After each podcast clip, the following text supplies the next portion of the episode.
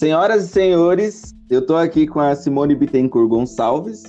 Ela é psicóloga clínica, ela tem especialização em psicoterapia corporal. Eu vou deixar o, o link da página dela do Facebook na descrição desse episódio. É, a gente vai falar um pouco hoje sobre confiança e traição.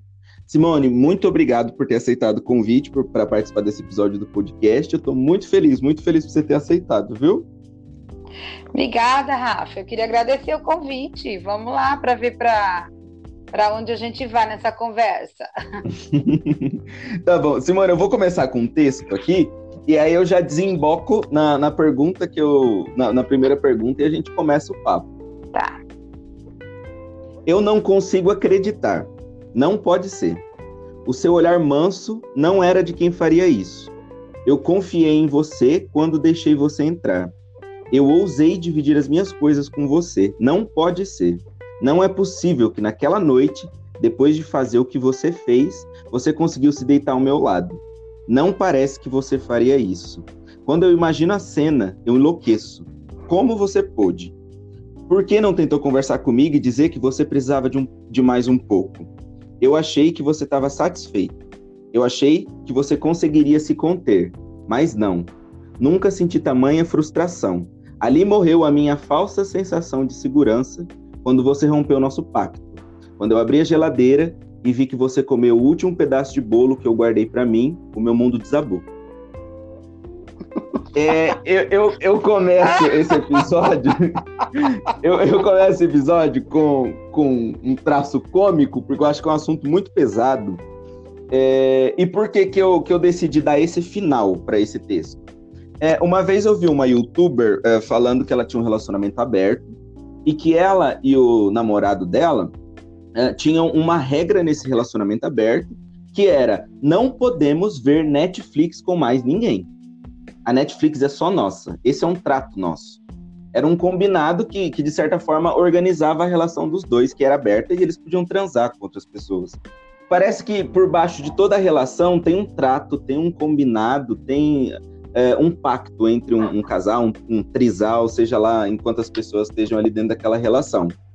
É, e para você conseguir estabelecer esse pacto, esse trato, talvez você precise confiar. Talvez em você, talvez na outra pessoa, não sei. E aí, Simone, o que, que você tem para falar sobre a confiança? Então, Rafa, sobre a confiança em si, deixa. Você foi tocando em vários em vários pontos que eu acho que eu queria dar uma retomada. Por exemplo, você falou combinado, né? Então isso é um trato. Eu acho que a gente podia começar lembrando que a monogamia é um trato, é um combinado, né? A, o, o ser biológico talvez não seja monogâmico. Em outras culturas, temos outros tipos de organização familiar. Eu estava aqui em casa lembrando que a monogamia ela começou é, com interesse social, quando começou a se proteger a propriedade privada, organizou-se os casais, etc. Então a gente a gente pode partir daí, né? Que a monogamia então ela é um combinado. Se ela é um combinado, ela não é natural certo? Que seria natural, então? Eu estava vendo umas falas do Jairo Bauer. Ele é todo moderno, né? E ele fala várias coisas. E ele fala que a gente. que talvez sejamos intermediários entre monogamia e poligamia. Talvez a monogamia seja necessária, né, na nossa sociedade, no nosso biológico, no nosso padrão de cuidar das nossas crias, mas com flexibilidade de hábitos e costumes poderíamos partir para um modelo mais poligâmico. Então, assim, muita coisa cabe aí, né, Rafa? Você puxa, né? É, você, você puxa o que, a questão a respeito da confiança. Esse texto que você começa a falar fala assim: eu não consigo acreditar. Eu confiei em você. Como é que você pôde? Né? Uhum. Então, eu acho assim, a gente partindo, sabendo que a monogamia é um combinado, em cima do que?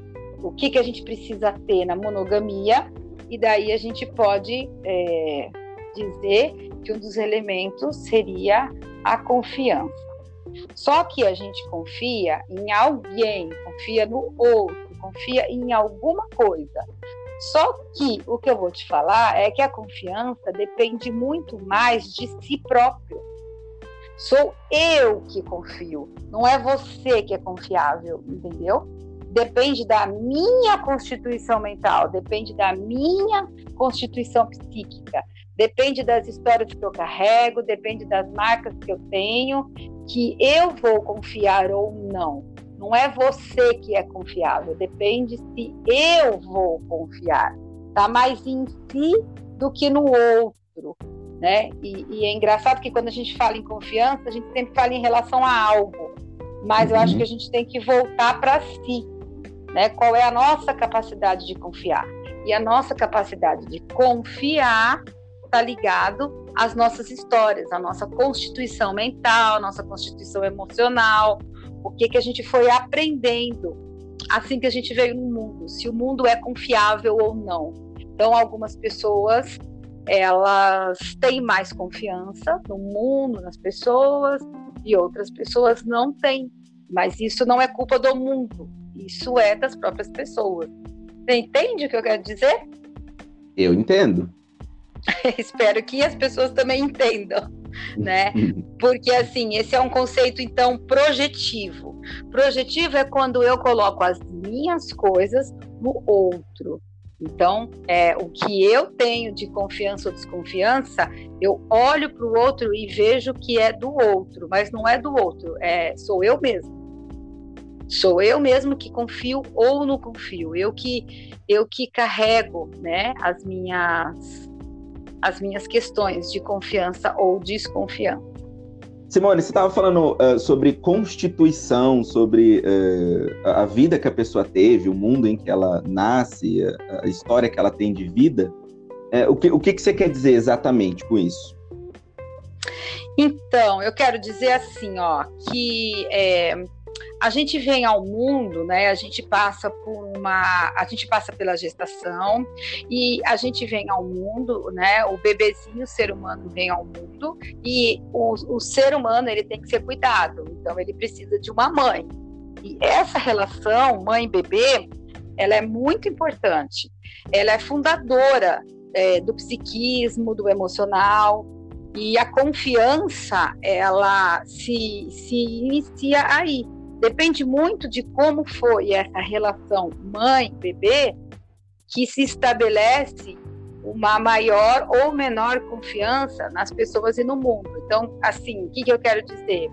É, um bebezinho nasce e depois que ele sai do útero, depois que ele sai da barriga, ele não sabe o que, que é o mundo, o que que o que está acontecendo, ele não sabe o que é luz, ele não, não tem nenhuma experiência tudo depende do que vão oferecer para ele.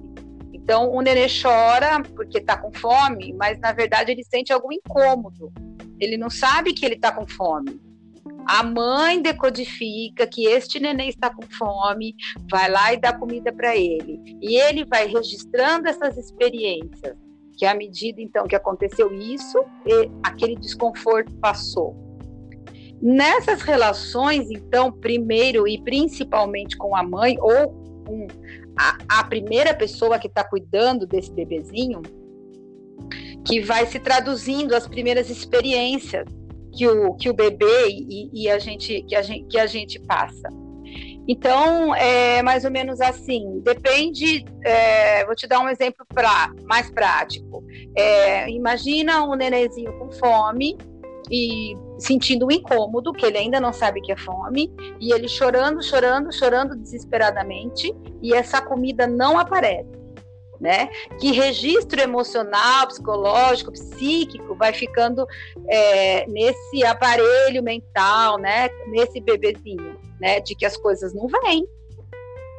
Então, você acha que um registro desse, a pessoa vai ter confiança que as coisas vão vir? Vai ficando registro que não vem. Então, é assim que vai se fundando a confiança. Eu estou falando de confiança básica, de confiança de vida, né? de confiança do que você pode esperar do outro. E todas as nossas relações, elas são. Elas derivam dessas primeiras relações. Então, assim, é, depende muito do que a gente aprendeu logo no início da nossa vida, do que alguém decodificou o mundo para a gente. É, as outras relações, a, a nossa tendência sempre é seguir o mesmo padrão, né? Porque foi assim que a gente aprendeu a viver, foi assim que a gente aprendeu a entender o mundo, que o mundo era bom ou o mundo não era. Então a gente já chega num relacionamento com essa bagagem. Um casal monogâmico, vamos dizer assim, né? Ele já tem a, a, a, as pessoas, as duas pessoas já estão com as suas experiências registradas e as suas traduções próprias do mundo. Então, não depende do outro se você confia ou não, depende de você. Se você tem confiança no mundo, se o mundo pode te oferecer uma segurança ou não. Porque tem pessoas que, por mais segurança que o outro ofereça, as pessoas não confiam, né? Eu tenho uma paciente de consultório, né, da clínica, que ela tem um, ela já tem 30 e poucos anos, namora com uma pessoa também de 30 e poucos anos, então não são jovenzinhos, né? Já é um casal que praticamente mora junto, eles têm uma estabilidade no relacionamento, mas assim, até uma das queixas é que ela precisa toda hora que ele fique falando para ela, eu te amo, eu te amo, eu te amo. Porque se ele não falar, ela já se sente insegura. Se sente ameaçada. Então, é, se sente, é, sente que tem alguma coisa errada. Uhum. Né? E daí ela pensa que ela sabe que isso não está certo. Mas não adianta, ela sente que ela precisa que ele fale toda hora eu te amo para ela. E foi muito interessante agora no Dia dos Namorados, ele deu para ela uma TV, uma TV zona bonita assim, sabe? Uma TV grande. E daí ela me contou assim, meio deu risada assim, e eu fui traduzindo para ela o que significava aquela atitude, né? Se, que, se ele era uma pessoa é, que estava passando para ela uma, uma mensagem. Ah, primeiro eu perguntei para ela se ela queria TV. Aí ela falou, muito, era a coisa que eu mais queria. Falei, bom, então, o que significa essa atitude? Né? Ele te deu uma coisa que você queria muito, e é uma TV para uma casa, porque eles estão na questão se casam ou se não casam, né? E ele pegou uhum. e fez isso, e deu a TV para ela. E daí ela pegou e deu risada, né? E racionalmente ela consegue explicar. Ela fala assim: é, né? Acho que ele quer ficar lá em casa, né? É, acho que ele pensou em mim, né? Então, racionalmente ela consegue explicar, mas emocionalmente não adianta. Ela precisa que ele se declare praticamente a cada cinco minutos. Então, é, olha como que não é uma questão racional, né? É uma questão mesmo de do como você vê o mundo interno. Provavelmente, né, o mundo, o mundo foi traduzido para ela de uma maneira não segura. Né? Então, por mais que as pessoas hoje mostrem para ela que tem segurança, que estão ali do lado dela, não depende dele, né, ser confiável ou não. Depende do que ela sente do outro. Então, como a gente tem tendência de repetir, ela sempre vai se sentir ameaçada. Esse, caso, falava... esse caso é bem legal. Eu, eu gosto de. Eu lembro, eu lembro de, de conversar com ela sobre a TV. A gente é, foi bem interessante essa situação da TV. Pode falar. O, enquanto você falava, eu estava lembrando. É, ultimamente eu tenho visto muitas postagenzinhas no Facebook de pessoas falando tipo. É, ah, você não deve confiar em ninguém, só deve confiar em si mesmo. É, como se fosse uma maneira, talvez, de evitar uma frustração, uma repetição de, de, de algum, de algum problema, alguma coisa nesse sentido. E eu, eu fico muito estressado do lado de cada tela, pensando, tipo, ai, cala a boca, qual que é o problema de você confiar? Se você não for confiar em ninguém, como que você vai fazer para se relacionar e tal, não sei o quê. Mas agora, é. enquanto você falava, eu pensei, é, é muito pesado e muito triste você pensar que não é que uma pessoa não queira confiar, é, talvez ela não consiga confiar. É, Rafa, e, você, é. e, e, você pensar numa incapacidade de confiar uh, é um mundo muito frio, muito solitário. Sim, sim, exatamente.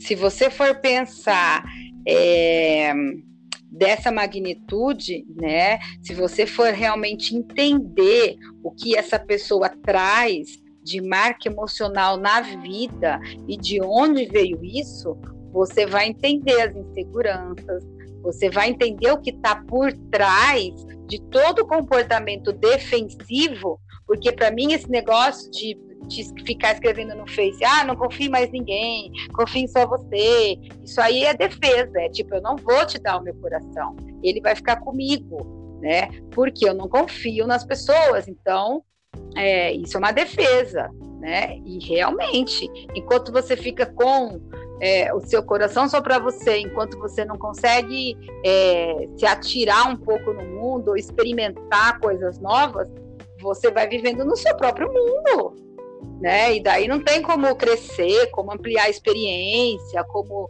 como dar passos, como experimentar coisas novas, não tem como sair do lugar. Uhum, uhum. Não, não tem como sair do lugar, isso vai ficando empobrecido, né? Aonde você fica olhando só para dentro de você, você pode até estar tá com o outro, mas você fica olhando só para dentro de você, tentando a todo momento se proteger. Porque o mundo é ameaçador.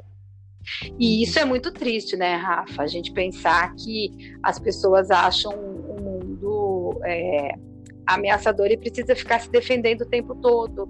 E daí, quantas oportunidades se perde na vida, de tudo, de, de relacionamento, de amizade, de, de parceiro, de, sei lá, de, de, de Até festa, de trabalho, de eu se acho, né? divertir. Né? Nossa, de trabalho, de estudo, de, de qualquer coisa, de dar uma entrevista aqui, né? Se eu, tiver, uhum. se eu tivesse morre, morrendo de medo de, de falar e não confiasse, eu não ia ter coragem de falar aqui, nem você. Entendeu? Então, assim, uhum. é, quem fica muito se protegendo perde muitas oportunidades da vida. E daí não cresce, não se amplia, vai ficando. Tem que se proteger, né? É, a mensagem é que tem que se proteger do outro, de qualquer coisa. Uhum. E daí vai uhum. ficando pequeno. Eu tava lembrando agora de uma vez que eu tava vendo uma live de uma mulher que ela dá, tipo, conselhos sexuais e amorosos, assim.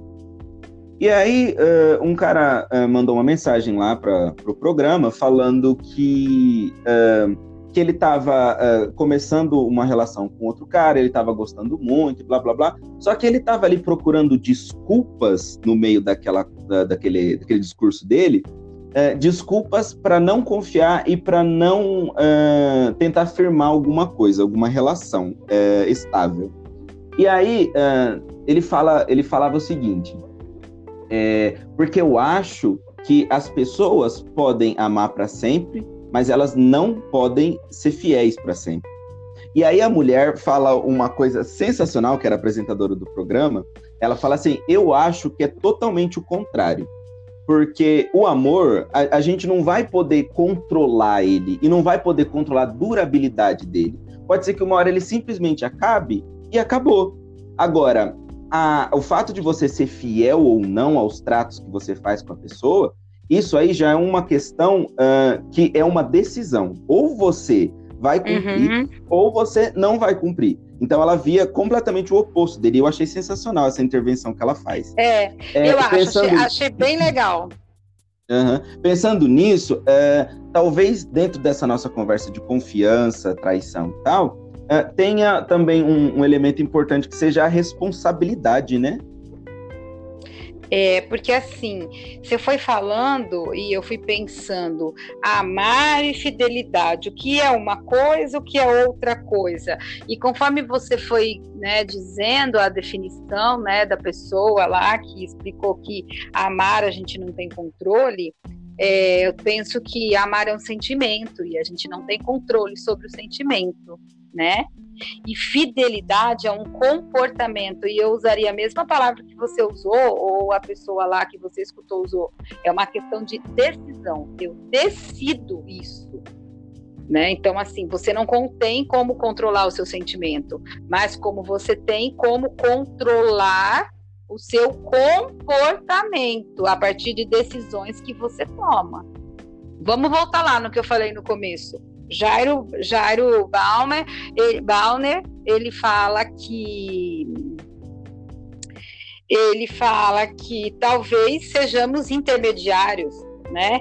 E que sejamos desenhados pela monogamia de um casal, do, do, dos tratos e da porque a, a monogamia requer a fidelidade, né?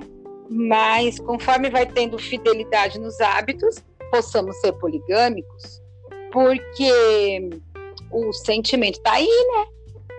O sentimento está aí, a, os instintos estão aí, né? E são coisas que são incontroláveis. As decisões são controláveis. Agora, os sentimentos, não. Os instintos, não, né? Então, uhum. é mais uma questão mesmo de, de, decisão mesmo de combinado. Agora, muito interessante, eu nunca imaginei, nunca escutei isso, né? Que um relacionamento aberto poderia se pautar no combinado de não ver Netflix é, com outras pessoas. Eu achei até uhum. engraçado, né? Porque, assim, olha o que eles valorizam, né? É, é. A questão do Netflix. Tal, talvez seja muito mais íntimo do que fazer sexo com outras pessoas. É, não sei. Para eles, né? É a questão é. que eu falei da flexibilidade de hábitos e costumes, né? O, o para eles, eles julgam, né? Que Netflix é uma coisa muito íntima em particular. E daí esse é o trato, ok? Vamos nos manter fiéis a esse trato ou não? E daí a monogamia e a decisão em torno da fidelidade deles gira em torno desse costume, ver Netflix. E a questão do sexo para eles tem outra importância. Eles julgam, eles vivem, né, de outra forma. Então, assim, mais uma vez eu te falo, que a fidelidade, a confiança, a traição é uma questão de, de, de costume, né? No casal, sim. Agora, você sabe, a gente também podia falar de outros tipos de traição, né? E, hum. e aqui a gente fala, você, no texto que você abriu, você fala, né? É, da traição do você comer o bolo da o, o meu bolo da geladeira. Né? Uhum. Então a gente pode falar também de traição de amigos, a gente pode falar de sentir que ou seu pai ou sua mãe te traiu de alguma forma, traição de irmão.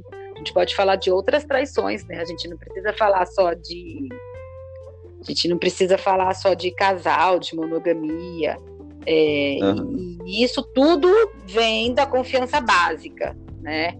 É, e para mim sempre é projetivo, sempre parte do, do, de como eu vejo o mundo.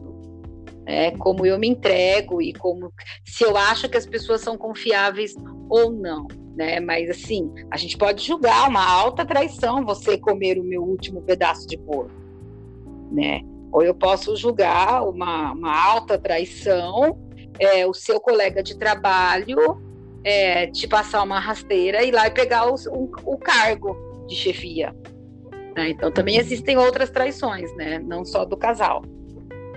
Oh, talvez a gente possa abrir para essas uh, outras formas de traição uh, nessa pergunta que eu tenho para te fazer agora, que é o seguinte: uh, a experiência de ser traído parece que é uma coisa muito assoladora. Parece que ela, ela deixa a pessoa num, num lugar de muita fragilidade, ela, ela fica muito machucada quando é traída. É, ao que, que você atribui isso? A, a, esse medo tão grande de ser traído, a, a traição tomar uma, uma proporção tão grandiosa assim dentro da, das nossas relações? Mas daí você está falando da traição geral, né? Você não está falando é, só da, é, da traição de relacionamento de casal. Uhum, num geral. Então, eu acho que toma uma proporção grande porque mexe com confiança básica com confiança no mundo, com confiar se esse mundo que eu estou pisando, se esse mundo que eu estou vivendo, ele é o mundo que eu penso que ele é. Então, por isso que traição mexe com isso, entendeu? Mexe com a confiança básica de mundo, do que tudo que eu acredito, de repente, não é. né? Eu acho que é por isso que, que deixa as pessoas meio. É, é, é, é, é uma, talvez seja uma experiência avassaladora, dependendo da intensidade com que se viva isso, né? Porque mexe com confiança básica, da onde eu estou pisando, com o que eu acho. Né? Imagina, tudo que eu achei de você, de repente, não é.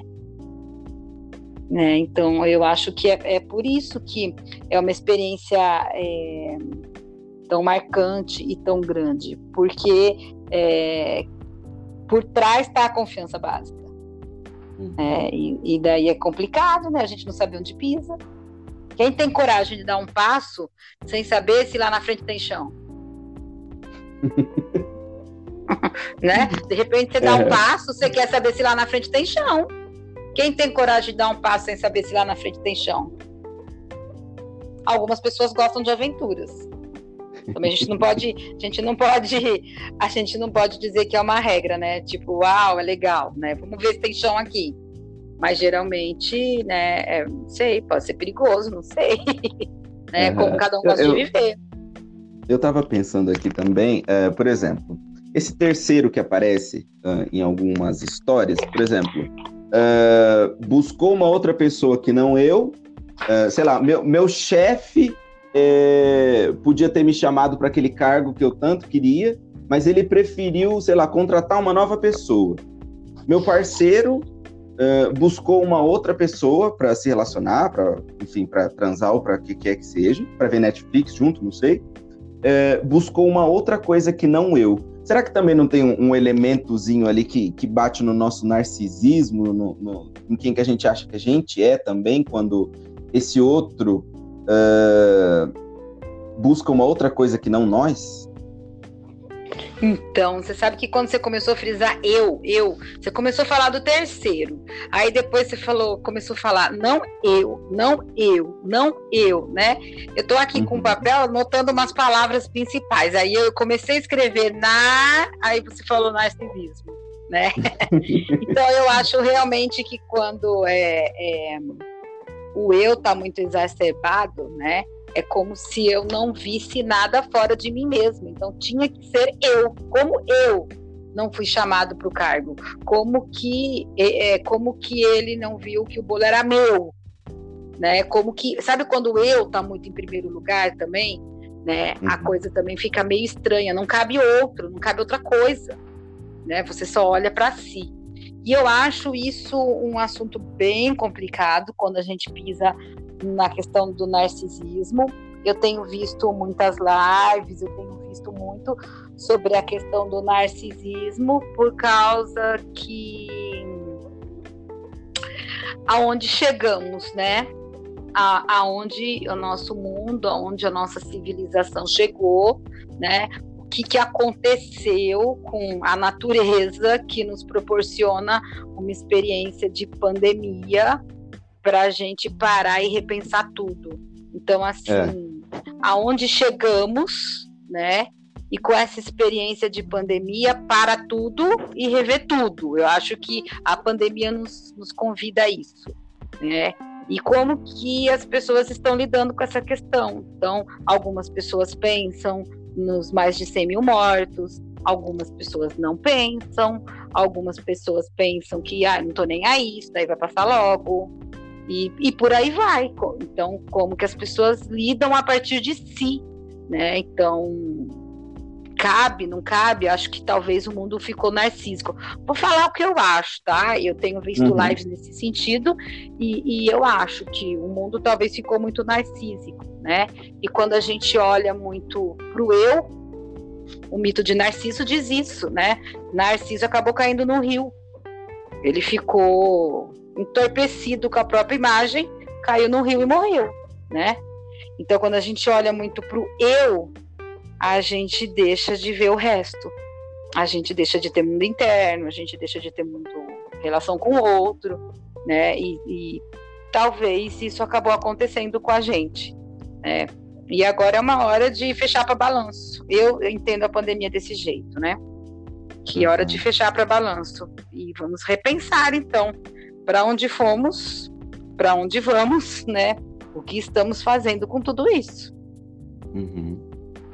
O, eu, eu tava lembrando aqui, é, na hora que eu fiz a pergunta já eu me veio aqui na cabeça. Uh, eu li um, um, livro do Christian Dunker, aquele psicanalista. Uhum. É, um livro, é um livro muito gostosinho, chama é, Reinvenção da Intimidade. E aí hum. tem, tem um, um, texto, porque ele é feito de muitos textos pequenininhos. E aí eh, tem um texto que ele fala exatamente sobre traição. E, e nesse texto da traição, ele coloca que eh, talvez dentro do, do luto que se vive a, a, após uma traição, é, apareçam dois polos: um polo de culpa e um polo de vergonha. Um polo de culpa, porque talvez eu não tenha feito o suficiente para que essa pessoa me amasse, para que essa pessoa uh, me quisesse, enfim. E tem um polo de vergonha, porque talvez eu não seja tão bom assim para essa pessoa ter me elegido e ter eh, aberto mão do, dos instintos primitivos dela e foi procurar uma outra pessoa, enfim. É, e ele coloca esses dois polos da culpa e da vergonha. É, na, na, sua visão, na sua experiência, é, quando eu falo sobre como eu sofro na, na traição que eu vivo, é, eu, estou querendo dizer a, a, seguinte forma: eu meio que me tiro de dentro da relação, eu, eu tiro minha responsabilidade diante das coisas que acontecem ali, eu digo uhum. diante da, trai, da traição, é, uhum. e, e, digo: este outro me traiu, este outro, uh, sei lá, procurou uma outra pessoa, e talvez uhum. tenha, tenha algo errado comigo. E por isso ele uhum. foi procurar uma outra pessoa. Uhum. O, o, que, que você pensa sobre isso? Nossa, acho que você falou um monte de coisa. Pensei um monte de coisa rápida até. Hum. Eu acho assim, é... tudo que acontece com a gente, né? É... É... são experiências que a gente precisava parar e, e fazer um balanço geral, né? Então, assim, tudo que acontece comigo não é culpa só do outro, que também aconteceu a partir de mim, né? Então acho que uma, vamos chamar traição de um momento de crise, né? Porque assim uhum. quebra-se um pacto de fidelidade, a gente não, a gente mora numa civilização, a gente faz parte de uma civilização que tem um pacto de monogamia. Esse é o combinado geral, né? Uhum. Aí depende das flexibilidades, mas esse é o combinado geral. Aí diante de uma crise, né? Dessa de, de, de, de uma traição eu acho que é uma oportunidade, acho que toda crise leva a uma oportunidade da gente parar e ver o, qual foi a minha parte, qual foi a parte do outro. É, eu acho que esse é o momento rico e quem conseguir fazer isso, eu acho que tem maturidade, porque vai enxergar de maneira mais ampliada. Colocar a culpa só no outro é uma coisa muito pobre de, de negar mundo interno, né? De negar que fez parte de, da, da outra metade né? Se uma relação é feita de dois, metade é culpa sua, né? Uhum. 50% cada um, eu sempre falo isso. E quando você cita Dunker e que você fala do luto e que você fala desses dois âmbitos, a culpa, a vergonha, né? Eu acho que pode ter outras coisas além disso, mas quando você cita culpa e vergonha de não ser suficiente, ou eu não fui tão bom que feio, que vergonha, né? Eu acho, Rafa, eu, eu, vejo por um viés narcísico também isso daí, sabe? Uhum. Né? É, um, é um luto do narcísico. Né? Então, assim, eu não fui suficiente. Ai, meu Deus, que vergonha. Ai, meu Deus, olha, não fiz tudo que eu podia. Essa o é que, é que os vizinhos vão pensar? Os vizinhos vão pensar é... que eu não fui uma boa dona de casa, que eu não. E, então, isso, então, isso é narcísico, né? Que é, eu é que não fui, eu é que não fui. Então eu acho que tem esses é, esses dois pontos da traição. Quando você olha, né? Ai, meu Deus, toda a culpa é minha, que que vão pensar, né? Do que do que até onde eu não fui suficiente, né? Então eu acho que você está olhando mais para si e carregando toda a culpa de tudo, né? Ou a vergonha sozinho, pra, tomando para si. Ou quando você põe só a culpa no outro, né? Ah, ele que quis, ele que foi, ele que não se segurou, ele foi sem vergonha. Aí tem até quando a gente começa a xingar o outro, né? Uhum. E mas assim, eu acredito que num relacionamento de dois, né? É 50% de cada parte. Então, é, qual é o meu 50%? Qual é o 50% do outro? Ninguém tem um peso maior do que isso, né? Relacionamento de dois é feito de dois. 100% dividido por dois é 50%. Então, até onde é minha culpa, até onde é a culpa do outro, né? As coisas não uhum. podem ser nem tão narcísicas e nem tão projetivas, vamos dizer assim. Se a gente está dizendo uhum. em conceito, né?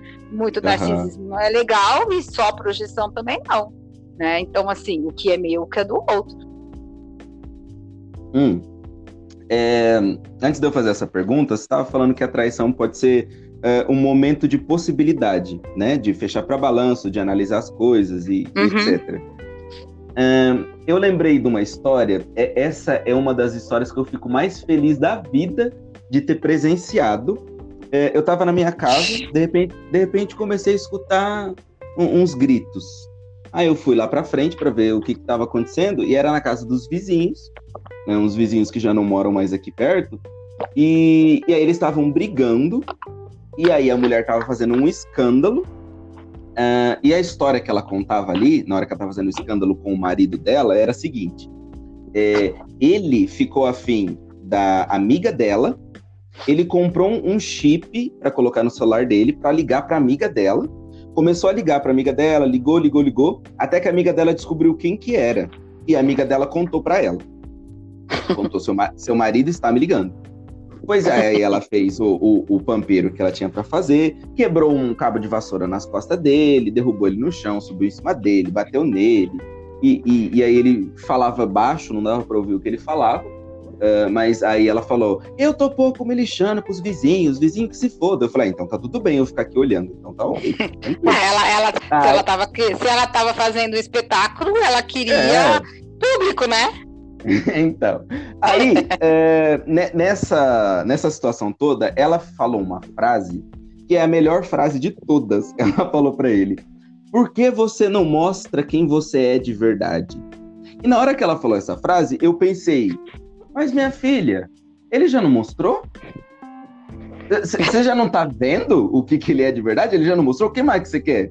E aí, para mim, essa talvez fosse uma questão para ela fazer para o espelho e se, se perguntar por que você não enxerga quem ele é de verdade? É. O, o, o, que, o que, que te, te, impossibilita de aceitar a verdade sobre ele? Porque, o, por que, que eu tô contando essa história neste momento? Porque quando você fala que é um momento de possibilidades descobrir uma traição, é, talvez agora a gente esteja encaminhando a conversa para um, um resultado, né? Ah, tá bom, tudo bem, a traição aconteceu. E aí? Uhum. E aí, você vai, vai perdoar? Você uh, vai fazer um escândalo? Uh, o então, que você vai fazer é, a partir disso? O que a gente faz é, aconteceu, e daí? E daí, vamos chamar a traição de uma crise? Porque uhum. foi a uhum. quebra de um combinado? E daí, então, vamos fazer um balanço de tudo isso. O que, o que aconteceu comigo, o que aconteceu com você, né? Por que, que eu nunca imaginei que você faria isso? Ou será que realmente eu tô tão narcísico a ponto que eu não consigo enxergar quem você é? Né, que ela falou para ele assim, a frase que você destacou: "Por que você não mostra de verdade quem você é?"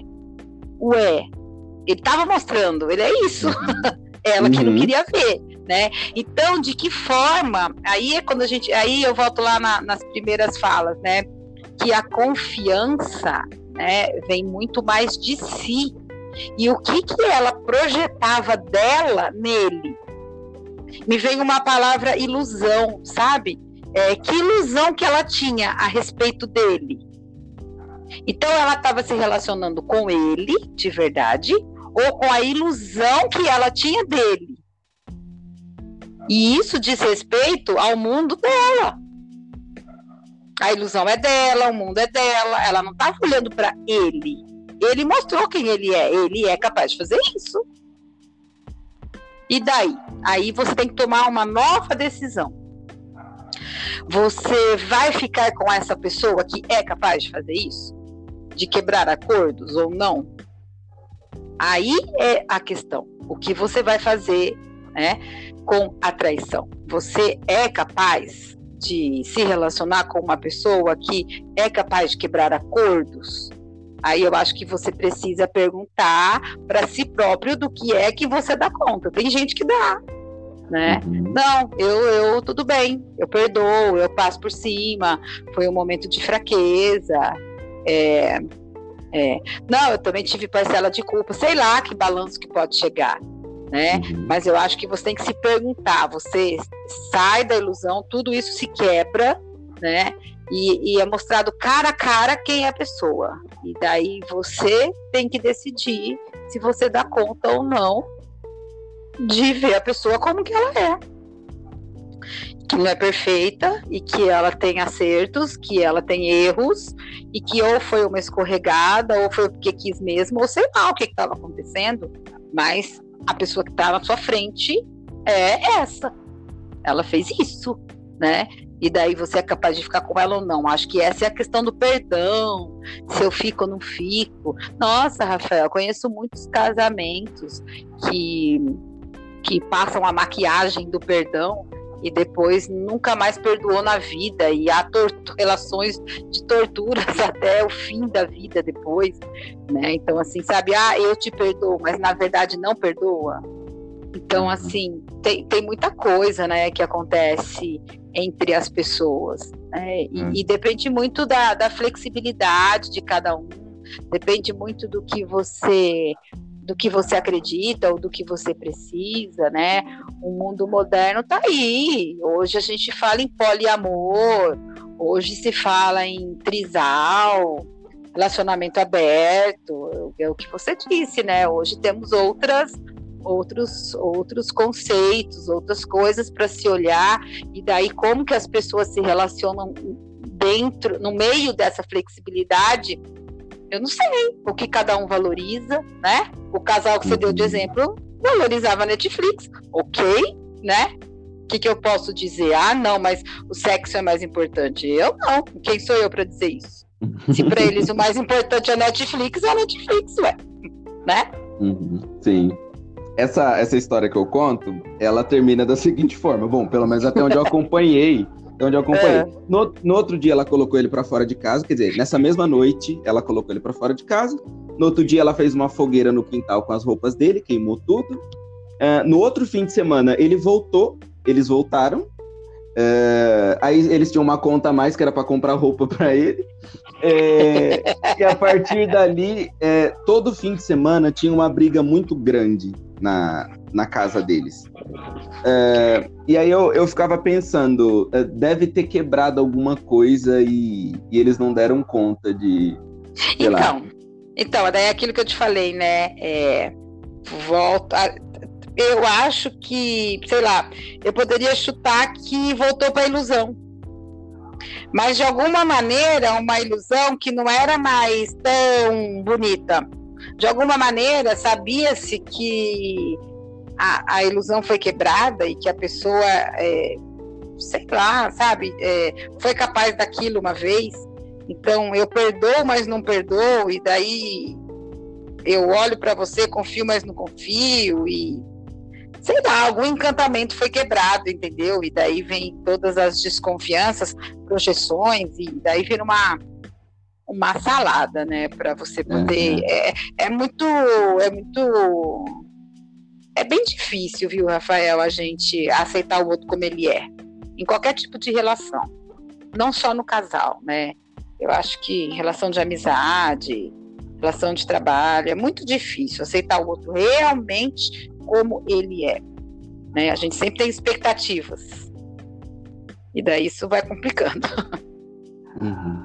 Eu, eu vou abrir aqui então para a sua última fala, para uma suposta conclusão desse, desse tema, é, é. eu quero te agradecer de novo por você ter aceitado participar é, e dizer: tá, o mundo é como o mundo é, as pessoas são como elas são. É, se não dou conta de confiar, talvez seja melhor que eu procure ajuda. E aí, o que, que você tem para falar de final, Simone? Como que você fecha? como que você fecha um, um assunto tão tão amplo de confiança, de responsabilidade, de traição, de perdão. É, de... eu acho assim, eu acho assim, né? É o que eu estava falando agora há pouco, né? É difícil a gente é, realmente conviver com outra pessoa e aceitar o outro como o outro realmente é, que não passe a partir do, do, do, meu umbigo, né, do meu julgamento e do meu e do meu mundo interno. Então, assim, é, em qualquer tipo de relação tem muita projeção, tem muito narcisismo, tem muita coisa no jogo entendeu? E daí as relações são complexas mesmo. Qualquer tipo de relação com o outro já é complexa. Relação de casal é mais complexa ainda, porque pressupõe-se uma maior intimidade, uma maior doação, né?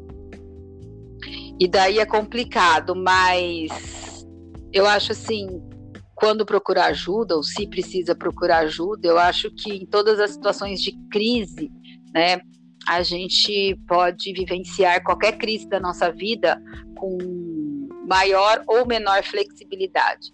Quanto mais rigidez, né, quanto mais eu não conseguir é, driblar uma crise ou, ou rearranjar tudo depois que bagunçou, né, quanto mais rígido a gente é, mais a gente sofre porque nem um dia é igual ao outro e o mundo nos o mundo nos convida a mudar sempre, caminhar, né? Então, quando a gente é muito rígido e a gente não consegue fazer rearranjos, a gente sofre muito. Então, nesse caso, eu acho que em caso de sofrimento, o interessante é procurar ajuda sim, né? Porque rearranjos precisam serem feitos em qualquer situação, sempre. Agora, eu fico com uma questão, sabe? Quando eu vejo esse mundo é, moderno, essas novas propostas, né? Essa coisa de isso de, de, de poliamor, de trisal e, e muita também flexibilidade né, né, no que a gente aprendeu, no que a gente foi formado de alguma forma, né? É, que mecanismos que tem aí também de, de negação do outro, sabe? De, de aceitação, de, de muito narcisismo. Eu só quero resolver o meu prazer, o, o outro não preciso construir relacionamento. Então, sabe, eu ainda não eu ainda não tenho uma definição para te falar se isso é saudável ou não. Eu só acho que a gente precisa é, não ter rigidez e fazer rearranjos, né? A flexibilidade é saudável. Agora também não sei até que ponto, porque se a gente também não tiver um contorno, aonde vamos parar, né? Então eu acho que tudo precisa ser é, reavaliado, né? Que eu, de novo, eu toco no assunto da pandemia, né? Aonde paramos? Por que essa pandemia, né? Por que, que a gente está tendo que cada um viver o que a gente está vivendo, da maneira que a gente está vivendo. É, é um momento de, de mergulho para o interno, sabe, Rafael? E, e tem pessoas que estão negando isso, tem pessoas que estão vivendo isso profundamente.